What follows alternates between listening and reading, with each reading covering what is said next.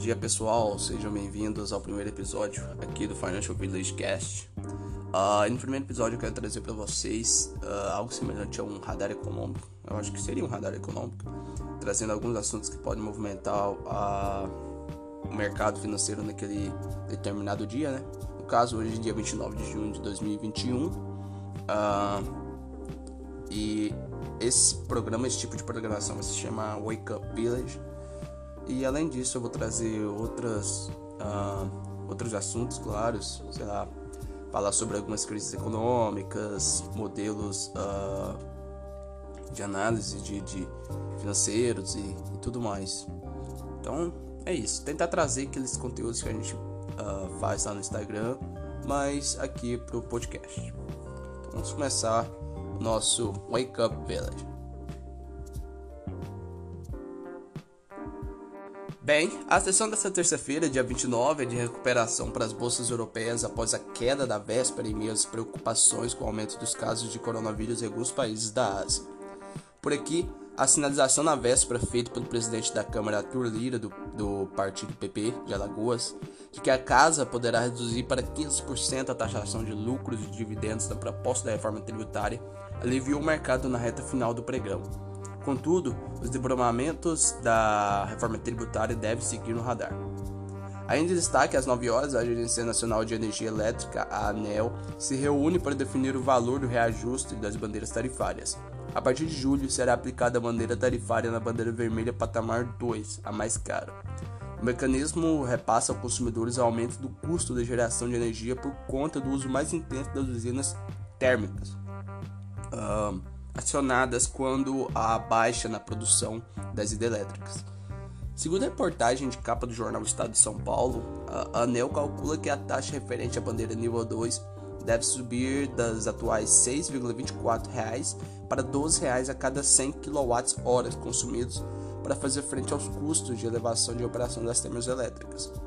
O governo federal publicou na segunda uma medida provisória que institui a Câmara de Regras Excepcionais para a Gestão Hidroenergética, visando estabelecer medidas emergenciais para a gestão do setor. Bem, agora sobre as bolsas mundiais, os índices futuros americanos operam quase estáveis nesta terça-feira de manhã. Uh, na segunda, dia 28 de junho, o S&P e o Nasdaq fecharam em patamares recordes, impulsionados pelos papéis de grandes empresas de tecnologia, as Big Techs, o índice S&P subiu 0,23%, eh, registrando o terceiro dia de saldo positivo no fechamento. O Nasdaq avançou 1% em sua quinta sessão positiva entre as últimas seis. O Dow Jones caiu 151 pontos, prejudicado pelo mau desempenho da Boeing e da Chevron, entre outras empresas. Assim, o S&P encaminha para fechar seu quinto mês consecutivo de valorização. O Nasdaq pode ter seu sétimo mês positivo dentro dos últimos oito. Já o Dow Jones está no vermelho, possivelmente interrompendo a trajetória de quatro meses de ganho. Ação com, ações com perspectiva de forte crescimento continuaram a ter desempenho acima da média do mercado na segunda-feira. Uh, o índice Russell 1000, que reúne as mil ações com maior valor de mercado em ações dos Estados Unidos, subiu quase 1%. Em junho, essas, essas ações valorizaram 6%. As ações do banco Morgan Stanley subiram 3% no aftermarket após a empresa anunciar que pretende dobrar a distribuição de dividendos no trimestre. Uh, o banco também anunciou um programa de recompra de 12 bilhões de dólares.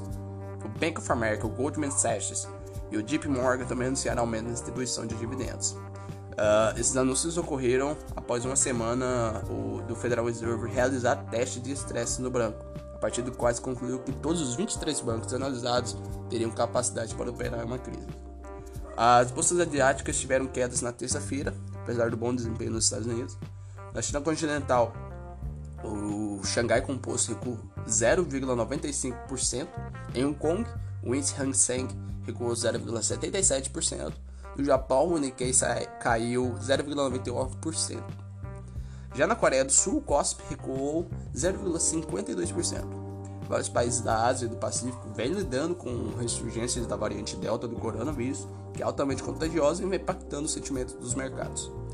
Na Europa, o índice Stock 600, que une as ações de 600 empresas de todos os principais setores de 17 países europeus, sobe 0,56%, impulsionado por ações do setor de petróleo e gás, que sobem 0,9%.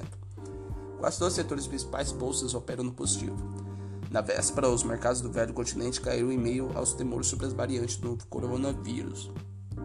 Já nesta segunda-feira, uh, os agentes do Banco Central Europeu uh, começaram uma discussão pública sobre como e quando reduzir o enorme programa de compra de títulos lançados no ano de 2020 para apoiar a economia da zona do euro durante a pandemia do coronavírus. Uh, durante a manhã foi divulgado ainda o índice de confiança das empresas consumidores relativo a junho na zona do euro, que pontuou 117 pontos frente à projeção de 116 pontos e ao patrimônio anterior de 114 pontos. Na China, o contrato futuro do minério de ferro negociado na bolsa de Dalian registra queda de mais de 2%. Uh, de acordo com a Reuters, essa queda ocorre em meio à desaceleração da demanda de aço no país, devido ao clima desfavorável e ameaça de intervenção pelas autoridades do gigante asiático. O petróleo registra leve baixa com picos de, do, uh, uh, o petróleo registra leve baixa com picos de Covid-19 gerando mais incerteza sobre as perspectivas pela demanda de combustível no futuro. Alguns eventos que vão ocorrer hoje, dia 29 de junho, uh, a gente deve dobrar nossa atenção para os indicadores divulgados pela Fundação Getúlio Vargas. O IGPM, que é o Índice Geral de Preços de Mercado, desacelerou a alta de 0,60% contra um avanço de 4,10% no mês anterior, que, é que foi o mês de maio. O IGPM é utilizado como referência para correção de valores de contrato, como os aluguéis de imóveis. Já a confiança do comércio uh, que é uma pesquisa também feita pela Fundação Getúlio Vargas, subiu 2 pontos para 95,9 uh, ah, em junho. O índice da situação atual avançou 9,3 pontos para 104,2, ah, enquanto o índice de expectativa recuou 5,6 pontos para 87,6 pontos. Às 9 horas é divulgada a medição do índice de preço do produtor, o IPP, relativo ao maio no, no Brasil. Às 11 horas são divulgados dados de arrecadação de maio, enquanto às, 11 horas, às 1 hora são revelados, revelados os dados do governo central. Na CPI, o deputado estadual do Amazonas, Fausto Vieiras dos Santos Júnior, presta depoimento a partir das 9 horas. Às 10 horas, Thomas Parkin, membro do Comitê Federal do Mercado Aberto, o FONC, na, na sigla em inglês, do Federal Reserve, o Banco Central Americano, realiza um discurso. Também às 10 horas uh, divulgado o índice de preço de imóveis relativo a abril nos Estados Unidos. Às 10h40, Christina Lagarde, uh, pre presidente do Banco Central Europeu, realiza um discurso. Às 8h50 da noite são divulgados dados sobre a produção industrial em maio e projeções relativas a junho e julho no Japão. Às 22 horas são divulgados os índices do gerente de compras, uh, o PMI, na sigla em inglês, composto industrial e não manufatura, relativos a junho uh, na China. E por fim, uh, o radar corporativo. A Suzona atraiu forte demanda na segunda-feira para sua segunda emissão de bônus vinculado à meta de sustentabilidade, com registro de interesse três vezes acima da oferta. A emissão de 1 bilhão de dólares envolveu títulos de 10 anos a um spread de Treasury mais 180 pontos básicos. A demanda chegou de a 3,2 bilhões de dólares, afirmaram a fontes a revista Reuters. Uh, o conselho da Hyper aprovou 194,8 milhões de reais em juros sobre capital próprio. Já o conselho uh, da CCR aprovou a emissão de 1,6 bilhões de debêntures de concessionária.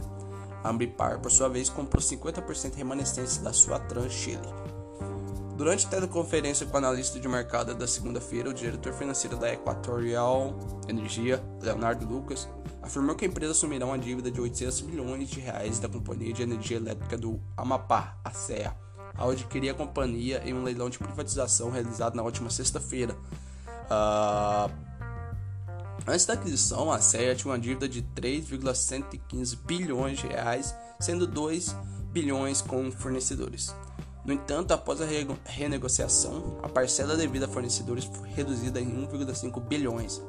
Um outro montante de 772 bilhões de reais referentes ao RGR, que é o encargo do setor elétrico, foi reduzido integralmente, segundo o executivo. Uh, o Banco do Brasil assinou na segunda-feira um novo acordo com o novo Banco do Desenvolvimento, o NDB, como é chamado o Banco dos BRICS, Brasil, Rússia, Rússia, Índia, China e África do Sul, para captar recursos no exterior visando liberar montantes para investimento na agricultura brasileira. Abre. Vamos assinar uma parceria com o NDB para recursos de longo prazo que podem chegar até 1,5 bilhões de reais para construção de silos e armazéns, irrigação e energia renovável. Fecha aspas, disse o presidente do Banco do Brasil, Fausto Ribeiro, durante cerimônia sobre a atuação do banco no Plano Safra. Uh, já segundo informações do jornal Valor Econômico, o prazo para recebimento das propostas iniciais de compra da Braskem, que se iniciaria nessa, na próxima quarta-feira, foi estendido até o dia 9 de julho, a pedido de potenciais compradores da petroquímica controlada pela Nova Nor, antiga Odebrecht. Uh, o novo prazo foi comunicado na segunda-feira, dia 28, pelo Morgan Stanley aos participantes do processo. Uh, pelo menos dois interessados pediram mais tempo para elaborar uma oferta não vinculativa, afirmou o jornal Valor Econômico. Esse foi mais um episódio do Wake Up Village do dia 29 de junho de 2021. Agradeço a presença de todos até aqui e vejo vocês em breve. Valeu!